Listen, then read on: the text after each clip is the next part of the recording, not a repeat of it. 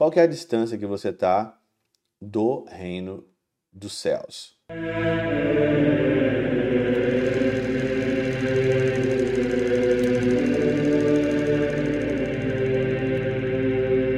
Em nome do Pai, do Filho e do Espírito Santo. Amém. Olá, meus queridos amigos, meus queridos irmãos. Nos encontramos mais uma vez aqui no nosso Teose, Viva de Coriés, o Percor Maria. Nesse dia 17 de março de 2023, nós estamos então na nossa terceira semana da nossa quaresma, rumo então aí à preparação para a nossa Santa Páscoa. O evangelho de hoje nos apresenta Marcos, capítulo 12, versículo 28b a 34, e é aqui aquele evangelho aonde Jesus então aí fala sobre os mandamentos. Qual que é o primeiro mandamento da lei? Pergunta aqui, né? E aí então Jesus responde: o primeiro é este: Ouve, Israel, o Senhor nosso Deus é o único Senhor. A primeira coisa, o primeiro mandamento é ouvir. A fé, ela entra pelo ouvido. Se você não escuta, como é que você vai ter fé? Como é que a sua fé vai crescer se você não escuta? Tem pessoas que dizem assim: ah, eu rezo em casa, eu faço minhas orações em casa. Ah, boa. Mas você não escuta nenhuma pregação, você não escuta nenhuma palavra. O, o lugar primordial, o lugar por excelência é a Santa Missa, aonde você escuta as palavras da consagração, aonde você escuta ali a palavra, o sermão, o evangelho. E você então cresce então sozinho, simplesmente você rezando sozinho. Eu não sei se isso funciona muito. Essa desculpa esfarrapada. Como que as pessoas hoje não têm fé? Porque elas não escutam, né? Principalmente aqui na Europa, ninguém vai hoje quase mais na missa. As pessoas hoje estão cada vez mais dispersas, mas eu escuto é, a música que eu gosto, eu escuto podcast falando de bobagem, eu escuto tanta heresia, tanta bobajada. Então, o que, que você vai ter? Fé? Não, você vai ter um espírito de porco. Você não vai ter fé nenhuma, você não sabe nenhuma. Vai ter uma fé pueril, uma fé aí, uh, uma fé de, de rua, uma fé de superstição, uma fé baseada no que os outros acham, os outros pensam uma fé ultrapassada muitas das vezes e as pessoas confundem isso como fé complicado. O Senhor então diz aqui, né? Amarás o Senhor teu Deus de todo o teu coração, com toda a tua alma, com todo o teu entendimento, com toda a tua força. E o segundo mandamento é esse: amarás o teu Deus, né? O teu próximo como a ti mesmo. E aí então, o mestre da lei, o escriba, diz então: Senhor, muito bom. E depois ele fala o seguinte: é melhor do que todos os holocaustos e sacrifícios.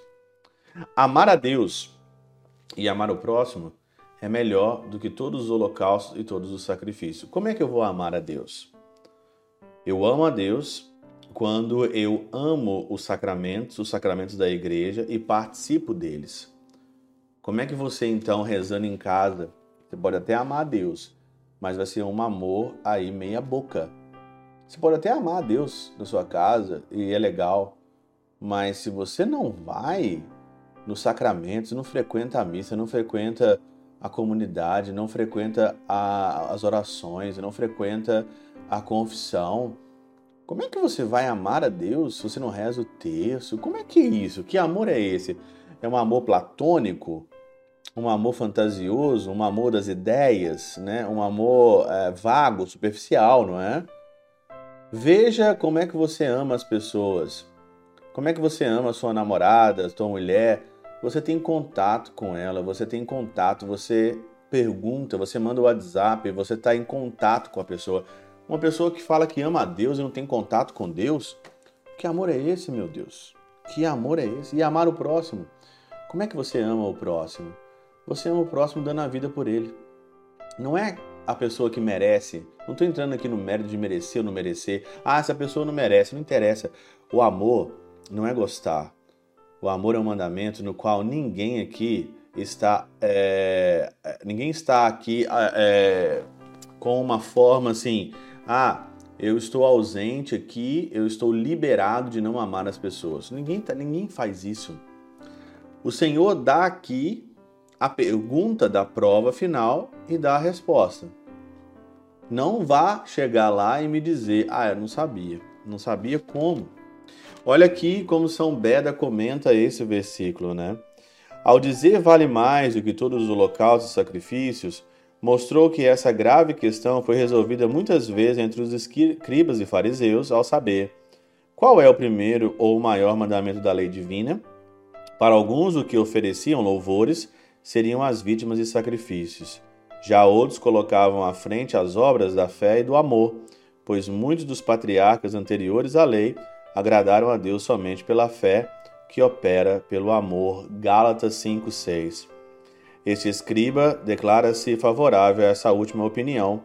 Segue-se, vendo Jesus que tinha respondido sabiamente, disse-lhe: Não estás longe do reino de Deus. E você?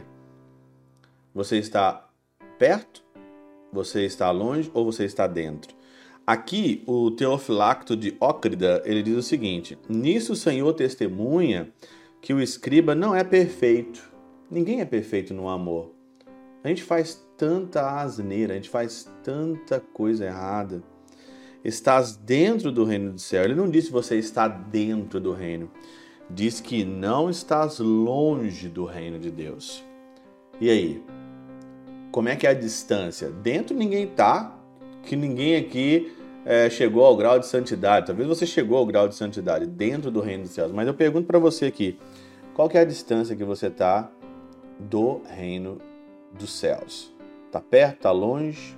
Aí é uma avaliação boa para quaresma, né? Pela intercessão de São Chabel de Mangluf, São Padre Pio de Peltrautina, Santa Teresinha do Menino Jesus e o Doce Coração de Maria, Deus Todo-Poderoso vos abençoe. Pai, Filho e Espírito Santo, Deus sobre vós e convosco permaneça para sempre. Amém.